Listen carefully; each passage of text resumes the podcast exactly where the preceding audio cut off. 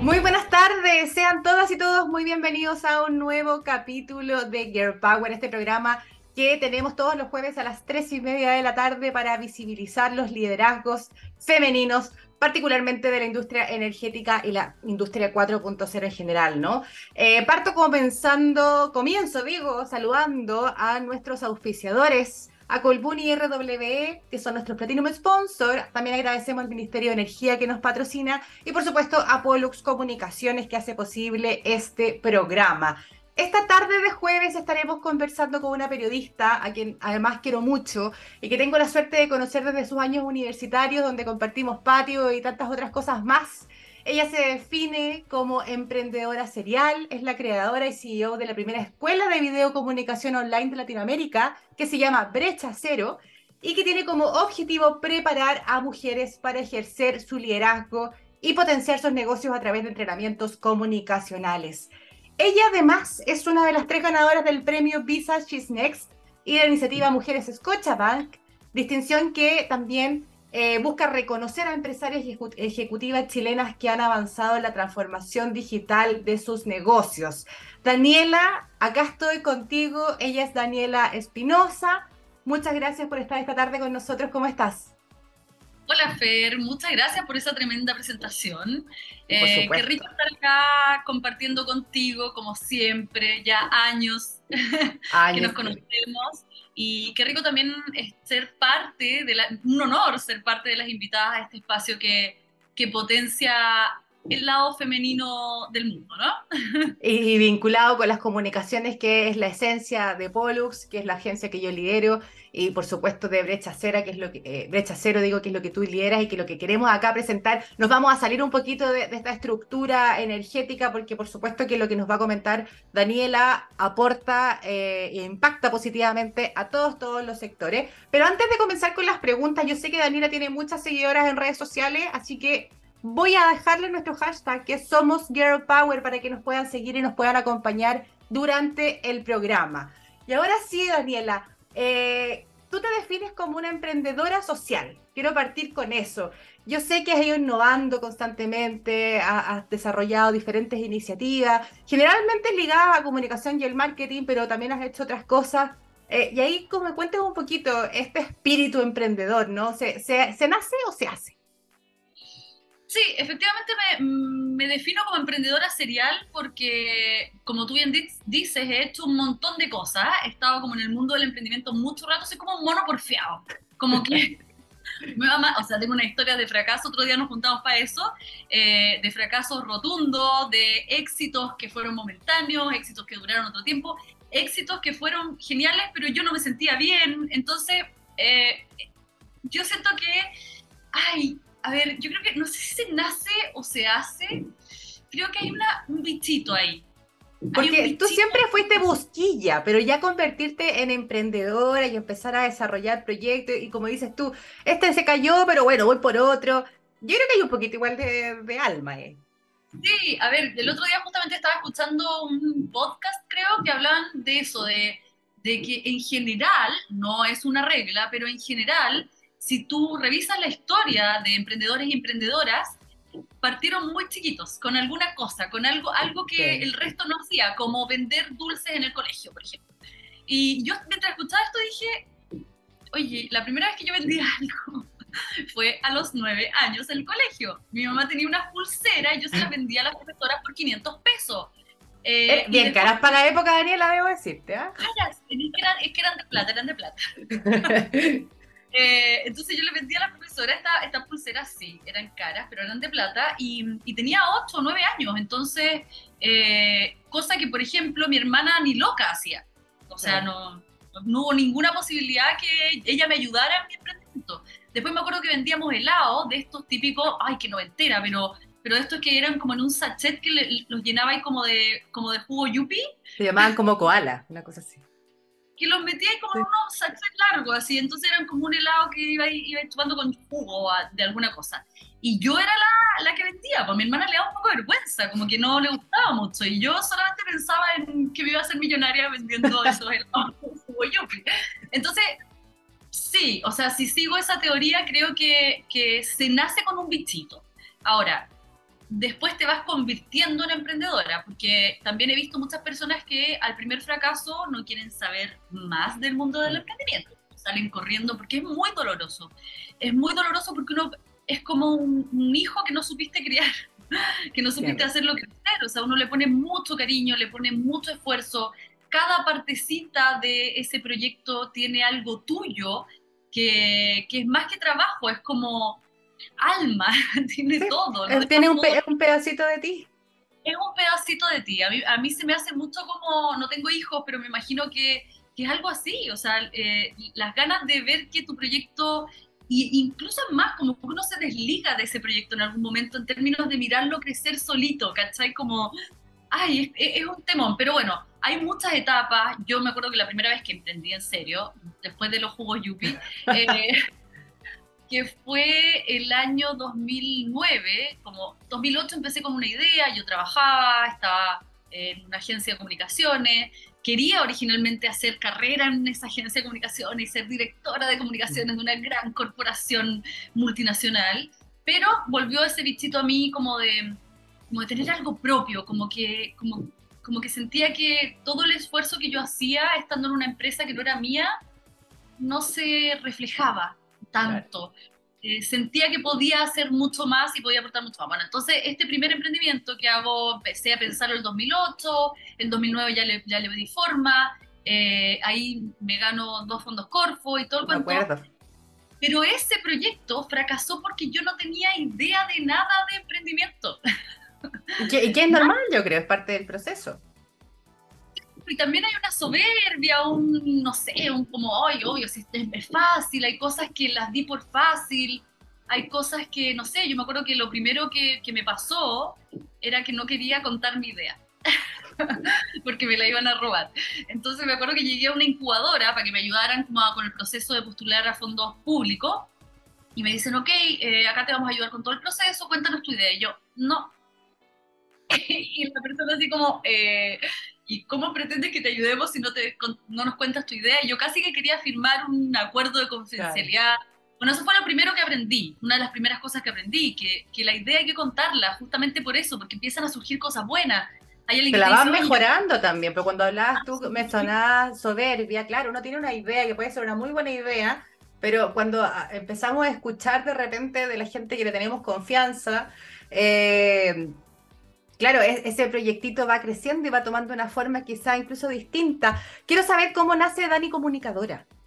¿Cómo, llegamos a Dani Comunicadora, que sería este primer paso de Brecha Cero, que también quiero que profundicemos, porque además, para quienes nos están escuchando y viendo, eh, que quizás todavía no conocen a Daniela, em, ella también, y por eso me, gusta mucho lo que cuenta, porque toda esta experiencia de emprendimiento, actualmente ella trabaja con emprendedoras. Eh, y, ayuda a potenciarlas, empoderarlas, eh, siempre desde la mirada de, este empoderamiento comunicacional también. Entonces, voy un paso atrás, cuéntame cómo nace Dani Comunicadora y seguimos para adelante con, este apoyo a otras emprendedoras, que al final también comparten este tipo de conocimientos y experiencias, ¿no? Absolutamente. Bueno, de ese primer emprendimiento, tres más hasta llegar a Dani Comunicadora. Y Dani Comunicadora, la verdad es que eh, nace de la desesperación. Llegó la Estamos hablando de pandemia, ya, claro. O sea, es 100% pandémica, Dani Comunicadora, 100% pandémica. Y yo sí algo que le tengo que agradecer al COVID es que eh, nació Dani Comunicadora. En el fondo, en esa época yo estaba, con, estaba creando recién un proyecto, el 2019 había partido porque me había salido de un proyecto que tenía con dos socios, donde yo ya no me sentía cómoda en ese emprendimiento eh, que estaba muy bueno, pero yo no me sentía cómoda. Por eso te digo, hay veces que, que no solamente el fracaso hace que uno se salga de un proyecto, sino que ya no te sientes cómoda en lo que estabas y quieres tomar otro camino. 2019, súper buen año para iniciar una iniciativa nueva. Eh, nada, todo mal. Eh, vino el, la pandemia, o sea, el estallido social y después ya viene la pandemia que fue como, oye, claramente esta cuestión va a demorar mucho. Y hay, hay una línea que si bien yo desde trabajar eh, independiente hasta el emprendimiento, yo siempre seguí, que es el, entrenamiento y preparación de voceras y voceros, principalmente de primeras líneas de grandes empresas y muchas personas del mundo político. Independiente de lo que yo estuviera haciendo, siempre hacía talleres de media training. Perfecto. Eso era una constante. Entonces, cuando viene la pandemia, Eh, y yo así tipo, ¿qué hago? Porque, porque sí tenía muchos contratos, pese a que estaba armando recién mi nuevo proyecto, eh, seguía esta línea comunicacional de media training y tenía varios, varios contratos con algunas empresas para capacitar a su vocero. Eh, los llamaba como diciendo, oye, ¿qué hacemos? Y me decían, no, tranquila, si un mes más vuelve toda la realidad. Y yo así tipo, yo creo que no. Es que, es que no había un conocimiento tan claro de cuánto duraba esta cuestión. Jamás nos imaginamos dos años. Exacto, pero, pero además siento que yo trabajaba con grandes empresas y las grandes empresas se demoran un poco en como cachar qué es lo que está pasando. Yo creo que el emprendedor, el, el profesional independiente tiene una, una, sensibilidad mayor a los cambios que las grandes empresas. Eh, y en este caso era así. O sea, todo lo, emprendedor con quien yo hablaba, emprendedora o profesional independiente, me decía, hay que, hay que transformarse, hay que hacer algo, porque, y las empresas, no, tranquila, se va a estar todo bien.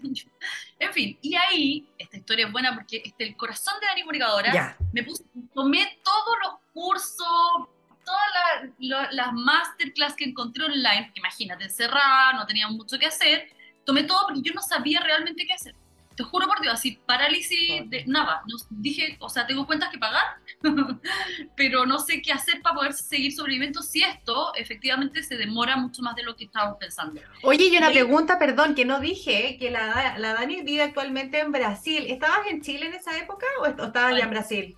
No, estaba en Chile, estaba en Chile. Ya. Sí. Entonces, claro, y en Chile las restricciones fueron súper potente, entonces tampoco había mucho espacio, a diferencia de otros países donde tú tenías algún tipo de flexibilización, de flexibilidad para trabajar, igual en presencial, en Chile no teníamos nada, o sea, estábamos mm. fritas. Y ahí tomé un curso con una emprendedora fantástica que se llama Lorena Gallardo, que es la creadora de Fundadoras, que es una escuela de negocios femenino. Un curso muy chiquito que se llamaba Hazte visible y deja tu marca. Y en ese curso, lo que ella hizo...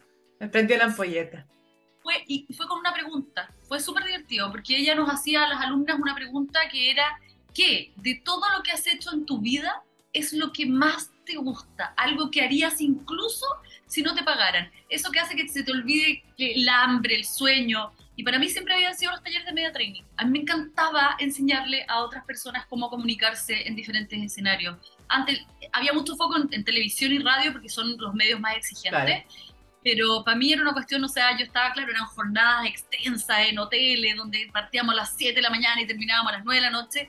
Te juro que yo salía con una sonrisa en la cara. Entonces, cuando ella dice eso, dije, hmm, esto es lo que yo quiero, pero como diantre lo hago. Y la verdad es que partí con mucho prejuicio diciendo, esto no se puede hacer online. O sea, es imposible. Yo necesito tener al ser humano acá. La costumbre. mi cámara. Sí, no se puede hacer online. O sea, yo partí diciendo esto. Y ahí un poquito dándole vueltas a todo este cuento y viendo lo que esta emprendedora hacía, que además tenía una, una frase que yo la encuentro atómica y se la digo a todas mis alumnas también, decía, copienme todo. Copienme todo. Si algo les sirve de lo que estoy haciendo, copienlo tal cual. ¿Para qué descubrir la rueda al final? ¿Por qué van a descubrir la rueda? Hay que agilizarlo. Los emprendimientos hay que fallar rápido y eso es algo que yo ya había aprendido hace mucho tiempo. Hay que, si vas a fallar, falla rápido. Prueba rápido y falla rápido y barato. Entonces, partí diciendo, les voy a enseñar de comunicaciones a, los emprendedores, a todos. Una cuestión amplísima, sin ningún sentido. Y ahí fui como pensando en nicho, nicho, nicho. Y dije, ok, tomé dos cosas. Uno es que hice un benchmark rápido de qué es lo que estaban haciendo otras personas en redes sociales y me di cuenta que todo el mundo estaba hablando de oratoria en general, enseñando de oratoria pero sin ningún foco. Y en esa época estábamos todos y todas necesitando hablar en cámara y lo estábamos haciendo pésimo, todo. con la cámara en cualquier lado, con la iluminación como... O sea, o si estabas teletrabajando o si, estabas, si eras una emprendedora o una, o una profesional independiente, necesitabas enfrentar la cámara y saber cómo dominarla. Y dije, ok, aquí está, esta es. Voy a enseñarle a las personas... ¿Y por qué mujeres? ¿Y por qué mujeres? Porque dije, lo voy a conectar por primera vez con mi propósito. ¿Qué es lo que pasa? Que 15 años entrenando a voceros y voceras, grupos mixtos siempre, me daba rabia ver cómo se perdía el talento femenino. ¿Por qué? En un taller de media training lo que tú haces es darle todas las, herramientas a las personas, les enseñas un montón de cosas, un montón de técnicas, etc. Y al final los enfrentas a un juego en el que tienen que hacer, representar como si están efectivamente ante una entrevista de televisión o de radio, etc. Y la verdad es que los hombres no tenían ningún problema salían este juego sin problema. Yo siempre cuento lo mismo, pero la verdad es que los hombres, la única vez que me pasó algo en que un hombre como que no quiso, no, no es que no quiso, sino que me dijo algo respecto a ese, a ese roleplay, eh, me preguntó de dónde era la toma, porque no quería que le saliera la guatita, porque estaba un poquito pasado de peso. Sin embargo, salían muy, eh, o sea, no querían. ¿Por qué? Porque en nosotras recae todo el peso de cumplir con estándares estéticos. Entonces, todas eran o muy altas, o muy bajas, o muy gordas, o muy flacas, o muy viejas, o muy jóvenes, o no se habían maquillado, o no estaban pintadas, o sea, no estaban peinadas, o no se habían vestido de la manera... Y entonces ya salían mujeres atómicas. Y yo decía, o sea, es que ella es, o sea, ella tiene que estar hablando. Y no lo lograban porque sus temores y sus inseguridades respecto a su aspecto físico eran tan grandes que las limitaban, y no solamente las limitaban para poder exponerse y ser la cara visible de proyectos, de empresas y todo, sino que eso era un, límite en sus propias carreras, en sus propios desarrollos personales. En, y en su propio día a día al final, porque cuando tú tenías ese nivel de, desconfianza, eh, y, tratando de llevarlo principalmente a, lo que es laboral, ¿no? Y enfrentarte a veces a como dices tú, en cualquier parte, incluso en la calle, uno anda más así, si no tenéis confianza, sí, porque siempre nos han enjuiciado por cómo nos vemos más de cómo pensamos. Y eso es parte de lo que entiendo que también tú las ayudas a salir un poquito de eso. Y quiero destacar algo que también lo quería comentar hace un rato, que a mí me, gustó mucho y lo encontré un elemento diferenciador, y por eso también lo quiero mencionar, que la Dani habla femenino, eh, que a mí me encanta, porque estamos acostumbrados y que siempre hemos hablado, eh, eh, acostumbrados y acostumbradas a hablar en masculino. Eh, ¿Cómo están? Bienvenidos, sean todos muy bienvenidos. Y Daniela habla en femenino.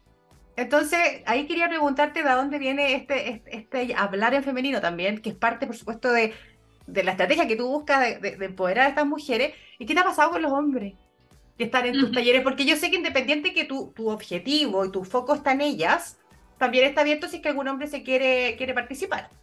Absolutamente, sí. A ver, eh, como te digo, parte esto diciendo, oye, qué rabia, yo soy feminista y también siento que necesito, yo necesito en mi proyecto eh, saber que estoy contribuyendo de alguna forma a que este mundo sea mejor. y, claro, muchas causas me movilizan, pero si hay una que, es la que me moviliza y, me, y, siento que puedo hacer un, cambio es en eh, la brecha de género. Es tratar de cerrar esa brecha de género y quiero ver cuando se cierre y faltan 150 años y no tengo ese tiempo. Entonces, si quiero ver cuando se cierre, tengo que aportar y hacer algo. Em, y en ese caso, claro, me enfoqué en mujeres y dije, ahí voy a, voy a hacerlo. Y porque además, ojo, porque al final todo te va cerrando, porque también esto es un, un, consejillo para, para, quien está pensando en emprender. Eh, lo mejor es tratar de buscar un nicho donde nadie, al que nadie le esté hablando. Y nadie le estaba hablando a las mujeres que tenían que enfrentarse comunicacionalmente y que ahí había un, un déficit. Mm. Eh, no había nada. O sea, había, había un espacio que nadie estaba tomando y tú tenías la experiencia, el conocimiento y todo, y dijiste aquí me voy. Exactamente. Entonces, ¿qué pasa? Que cuando me ven hablándole a las mujeres, se sienten identificadas. Yo además tengo una historia con las cámaras que, que hace que también sientan como, ok, ella me entiende, una historia terrible con las cámaras, que también fue un tema cuando dije, bueno, voy a partir con esto, y partí abriendo un Instagram, tenía mucho recelo con, con, todo lo que eran las redes sociales, con exponerme en redes sociales. Tenía una historia horrorosa de que me habían dicho desde la universidad que yo era cero telegénica, que tenía una voz nasal espantosa, que no se me ocurriera hablar en ninguna parte. Entonces era, era enfrentarme a, a todos mis demonios. Y entonces tengo esa historia, pero además les hablo en femenino y, y les, y, y quería que ellas me escucharan. Si me escuchaban hombres, bacán pero quería que ellas me escucharan y la forma era hablar en femenino. Efectivamente, lo que yo enseño, y siempre lo digo, no tiene género, no tiene género. Las comunicaciones no tienen género. Entonces, cuando un hombre me pregunta, oye, Dani, pero es que, es que tu curso es solo para mujeres, sí, pero puedes entrar. Ahora, te tienes que aguantar porque yo hablo 100% en femenino. Ahora, hay algunos programas mentorizados, por ejemplo, que son yo no sé si un hombre se sentiría tan cómodo y no sé si me gustaría tener un hombre porque necesitamos las mujeres en estas áreas donde nos sentimos es que es súper, yo podría estar ahora hablando acá, así que avísame si me, me estoy desparramando. No, no te preocupes, yo me preocupo del, del reloj para que logremos pero está súper entretenido, así que adelante. Lo que pasa es que tenemos, es, un, es, es, un peso social y cultural tan grande, Fer, tan grande. Nos sentimos tan inseguras al hablar de manera masiva, y cuando digo masiva, es de la puerta de nuestra casa para afuera. Ni mm. siquiera es hablar ante, porque cualquiera obviamente se va a desinflar si lo ponen a hablar frente a un estadio, obvio. Pero las mujeres tenemos, y no lo digo yo, lo dicen las encuestas, lo dicen números horribles, eh, en que las mujeres desde chiquitita aprendemos a que somos ciudadanas de segunda categoría y que tenemos que ocupar poquito espacio. Y el calladita te ves tan más bonita, parece una broma, pero no lo es. Desde mm. chiquitita es silencio. Desde chiquitita estamos viendo solamente referentes masculinos, hombres que lideran, que hablan fuerte. Desde chiquitita sabemos que nosotras no nos podemos enojar, porque una mujer enojada mm, es, neurótica y histérica. Una mujer con mucho carácter mm, no es tan señorita. Entonces todas esas cosas van minando nuestra cabeza. ¿Y qué hacen? Nos van bajando, bajando, bajando, bajando y dejando nuestro protagonismo, nuestro talento y nuestras ganas de brillar escondidas no se mueren, eso es lo peor de todo. Entonces necesito muchas veces tener un ambiente en que las mujeres se sientan cómodas y cuando hay hombres se sienten cómodas. Y ahí te voy a tirar un dato así para que se hagan una idea, que una encuesta de Cambridge señaló que las mujeres en espacios deliberativos mixtos, o sea, en un grupo donde hay hombres y mujeres y tienen que decir, dar su opinión porque van a tener que deliberar algo, ¿vale? es decir, llegar a un, a un acuerdo, hablamos un 75% menos que los hombres. Cuando hay un hombre. Los hombres les da lo mismo. Eh, hicieron el estudio, pusieron más hombres, menos hombres, más mujeres, menos mujeres, y los hombres hablaban igual. Las mujeres hablaban un 75% menos cuando incluyes hombres en ese grupo. Entonces, si yo estoy preparando mujeres que ya vienen con todo ese historial social y digital, esa carga, si yo meto a un hombre ahí, ya no van a tener la posibilidad. Pero esa, ese dato de Cambridge, Fer, es súper importante porque yo soy una fiel defensora de, la ley de cuotas. Siento que nos gusta o no nos gusta, hay que empujar, en la primera etapa, empujar la cosa para que se equilibre, para que muchos hombres se den cuenta que las mujeres también tenemos cerebro, porque hay quienes todavía creen que no. Eh, entonces hay que empujarlo un poco para que llegue al centro. Esto es un péndulo, ¿no? Pero ¿de qué nos sirve? Si mañana esta cuestión fuera una ley mundial y, y todos los espacios fueran ocupados 50% hombres y 50% mujeres. ¿De qué nos sirve si, vamos, no hablan? Mm. O sea, estaríamos ocupando un lugar sin ocuparlo efectivamente y es ahí donde yo quiero hacer un cambio. Quiero que la mujer, independiente del desafío que tenga, se sienta cómoda expresando su opinión, diciendo lo que siente, su imagen del mundo, hablando de sus ambiciones. Oye, una mujer con ambiciones, mm, no Peligrosa. Oye, Dani, y, este, porque aquí tú mencionaste confianza, mencionaste esto del empoderarse, ¿no? Eh, tomar un poquito las riendas. Eh, eso viene, aporta por supuesto a la parte humana, de que, que logra, logra levantar a estas mujeres que venían con esta carga, pero también yo entiendo que tiene un, un, impacto directo en sus negocios. O sea, cuando tú aprendes a poder expresarte bien, poder comunicar lo que, los mensajes y los relatos que tú quieres que, para que se vean los atributos de tu marca, no tenerle miedo a la cámara, que son parte de los servicios que tú tienes ahí en Brecha Cero, que ahí aprovechemos de mezclarlo con Brecha Cero, que es el paso siguiente de Dani Comunicadora. ¿Qué, qué tan efectivo es que estas mujeres asuman este, este, estas entrenamientos comunicacionales también. O sea, es, un antes y un después. Bueno, la evolución de Dani Comunicadora, como tú bien decías, es brecha cero, que se convierte en la escuela. Parto yo así, diciendo, oye, le enseño a emprendedoras o personas que necesitan enfrentarse a la cámara a cómo usar la cámara a su favor y comunicarse con ella. Pero después me empiezo a dar cuenta de que existe esta necesidad y digo, oye, bueno, vamos a armar otro curso de, de para enseñarle a... Por cursito por separado tenía ahí. Exactamente, entonces empieza a formarse todo esto, lo que hace que nazca Brecha Cero, que es la escuela. La escuela donde ya tiene y que está hoy día en proceso de construcción con todos los cursos, y ya no solamente emprendedoras, sino que a ejecutivas, a mujeres que están en proceso de búsqueda de, de empleo para enfrentar una entrevista de trabajo, tenemos las mujeres problemas comunicacionales en todas las áreas, pese a que existe el, el, como la idea de que las mujeres somos súper habladoras, que ya fue descartado por varios estudios, efectivamente no tenemos problemas en comunicarnos en nuestro entorno más íntimo, nuestras amistades y, y familiares y hasta por ahí. Pero cuando tenemos que vendernos a nosotras mismas, y ojo, cuando, cuando digo vendernos es automarketing, es tener la capacidad y la seguridad de decir, oye, yo soy buena en esto, soy buena en esto otro, sí, efectivamente me falta para hacer esto, o pienso esto, o el proyecto debería ir en esta dirección, yo opino que enojarse cuando es necesario, ¿entiendes? Como todas esas cosas son vitales. Ahora, ¿qué me pasó a mí? Que en, esta, en este camino yo dije, les voy a enseñar a comunicarse a las mujeres. Solo eso, yo no tenía más pretensiones, la verdad. Bueno, que, que, además uno va, lo mismo que hablábamos de los emprendimientos, uno va mirando cómo, cómo evolucionan, cómo los comentarios que te van llegando, los resultados que vas obteniendo y tú dices, chuta, estos cursitos locos, los, voy a, los voy a consolidar. Exactamente, eso, eso fue lo que pasó. Yo dije, bueno, esto va a ser un ratito para mientras pase la pandemia. Y no, me, me, di cuenta de un montón de cosas y, y yo creo que lo, que lo más impactante fue que yo les iba a enseñar de comunicaciones a las mujeres y, y terminó pasando esto que dices tú. Mujeres que me dicen, Dani, me siento mucho más segura, me siento, hoy día me miro al espejo de otra manera, eh, siento que me siento mucho más capaz, me siento mucho más liberada. Yo no, no tenía la pretensión de ir para allá, o sea, es, es maravilloso. Yo quería que ellas se pudieran comunicar bien frente a una cámara y resulta que esto impacta en su autoconfianza, en su seguridad, en la forma en que hoy día están enfrentando situaciones difíciles, incluso con sus familiares y amigos. Va mucho más allá. Entonces... Generar una base como de carácter y, confianza. Absolutamente, absolutamente, porque eso es lo que yo te decía, esas ganas de comunicarse, esas ganas de decir lo que piensan, esas ganas de brillar, esa ambición que tenemos todas cuando somos chiquitas, no se mueren, quedan escondidas, ¿cachai?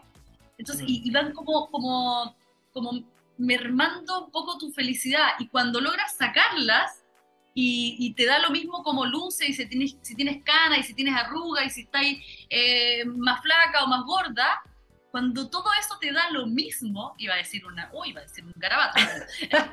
una suez, no seas suez. Cuando, cuando todo eso te da lo mismo, es súper liberador y empiezan a verlo y no solamente, y de nuevo, yo soy muy de resultado y quizás por eso me sorprende tanto lo que generan estos cursos y estos programas, porque soy, yo, yo era como, quiero que ganes más y vendas más tus productos y tus servicios, soy muy como en ese sentido.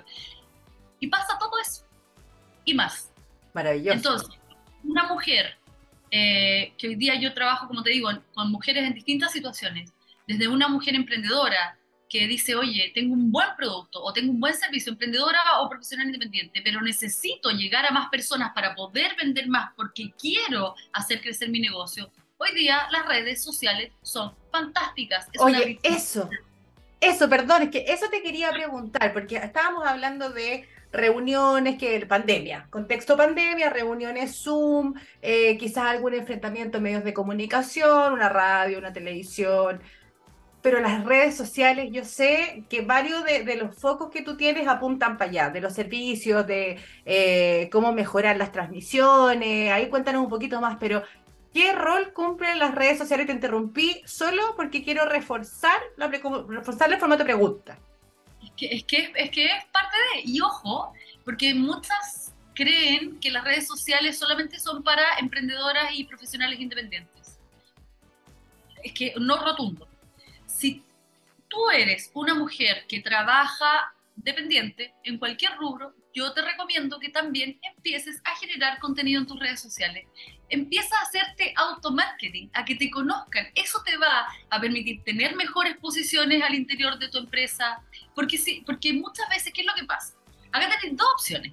O empujar desde adentro, que es parte de, y tratar de que te, te den un espacio pensando en un mundo corporativo tradicional. Claro, multinacional una multinacional donde yo quería trabajar originalmente, eh, donde no sé, siempre eh, los hombres son los que dan los resultados finales, donde las planas son generalmente hombres, donde quizás tú no te sientes tan cómoda expresándote, hablando en un comienzo, busca otro, otro, otro lugar donde puedas empezar a generar ese contenido o empezar a practicar tus habilidades comunicacionales. Y ahí las redes sociales son, o sea, son un espacio maravilloso. Para las emprendedoras y, profesionales independientes, o sea, yo realmente a mí me dan ganas de tirarle la oreja a las que no, lo, toman. Mm. Es, es tu propio medio de comunicación. Porque claro, hay mucho prejuicio, que ojo, yo también lo tenía esto de, oye, voy a tener que bailar, voy a tener que hacer un TikTok bailando, yo no quiero hacer eso. No es necesario. Es tu medio de comunicación, tú verás qué tipo de contenido generas. Puede ser súper seria y hay gente que va a conectar con eso. Puede ser súper histriónica y hay gente que también va a conectar con eso. Eh, o sea, hoy día hay canales de YouTube, de Instagram, de TikTok que son de una calidad en términos de contenido ridícula, que te enseñan muchísimo, que te aportan muchísimo. Entonces, si tú quieres no desperfilarte y todo, o sea, ahí está. Entonces, para quienes venden sus productos y servicios, ya sea como emprendimiento o independiente, es la vitrina, es la forma de es el más es tu vitrina, o sea, hoy día la vitrina es virtual. es, la, es como que tuvieras una tienda en la calle, pero no quisieras mostrar tus productos. Tipo, no, no quiero que lo vean, tienen que entrar, tienen que, tienen que llamarme por teléfono. No, no tiene ni un sentido. Entonces, mostrar, pero no solamente vender, sino que tú eh, salir hablando de tus productos, de tus servicios, dando tips, dando consejos, porque hoy día las personas estamos en una etapa, y, de nuevo, no lo digo yo, lo dicen los estudios, en que la confianza en quien lidera los proyectos, en quien vende ese producto, ese servicio, es vital. Compramos experiencias, compramos... atributos de marca. La que... Atributos de marca, exactamente. Compramos y ya está absolutamente comprobado que tomamos las decisiones de manera emocional. Y, un lápiz no te provoca nada, pero cuando yo detrás del lápiz te cuento la historia de cómo creé este lápiz, ahí conecta con tu, emoción. Después la razón lo justifica para poder darte las lucas en el fondo. Eh, eso para las emprendedoras y, profesionales independientes. Pero de nuevo, vuelvo a las ejecutivas, a las que están en un mundo tradicional empezar a, compartir tus conocimientos en cápsulas pequeñitas de video que hoy día son lo... Y, de nuevo, te, sientes un poco fuera de contexto en TikTok, quizá en Instagram, bueno, LinkedIn, vaya señorita y haga sus videos ahí en LinkedIn. Donde se sientan eh, cómodas al final, si esto no, no es, tienes que partir donde se sientan cómodas. Dani, llega, no, estoy contra el tiempo, entonces quiero pedirte 30 segundos antes de despedirnos que hagas un llamado, una invitación, ¿cómo te pueden contactar aquellas mujeres que nos están escuchando y que quieren conocer más de Dani Comunicadora o de sumarse a Brecha Cero? ¿Dónde te pueden encontrar actualmente? Me imagino que redes sociales, pero dilas tú y ahí cerramos. Como Dani Comunicadora, aún hoy día estamos en, justamente en ese traspaso de eh, todo lo que tiene que ver con Dani Comunicadora. Sigo siendo eh, la cara, pero ya vamos traspasando todo hacia Brecha Cero, que, que es la escuela eh, pero Dani Comunicadora en Instagram, Dani Comunicadora en LinkedIn, Dani Comunicadora en, en TikTok, en Facebook, en cualquier red social me encuentran ahí. O si quieren, yo respondo todos los mensajes, ojo. Así que mándenme el mensaje que quieran. Y si no, si prefieren, pueden hacerlo a mi correo hola arroba danicomunicadora.com y ahí conversamos porque quiero que todas, ese es mi desafío, que todas las mujeres tengan las habilidades comunicacionales para desplegar sus talentos tanto cuanto quieran. Me encanta, me encanta Dani. Eh, la verdad que se nos voló el tiempo porque es demasiado entretenido escucharte. Así que todas ya saben, Dani Comunicadora, búsquenla en todos lados, pero nos tenemos que ir porque tenemos que seguir con la programación, así que agradecemos a Colbuni RW, nuestro platinum sponsor, al Ministerio de Energía que nos patrocina y a Polus Comunicaciones, la agencia que produce y lleva adelante este proyecto todas las semanas. Que tengan una muy buena tarde y hoy día los voy a dejar con un hitazo, se llama María de Blondie. Somos Girl Power, somos Polus, nos vemos el próximo jueves. Chao, Dani, que esté muy bien. Chao.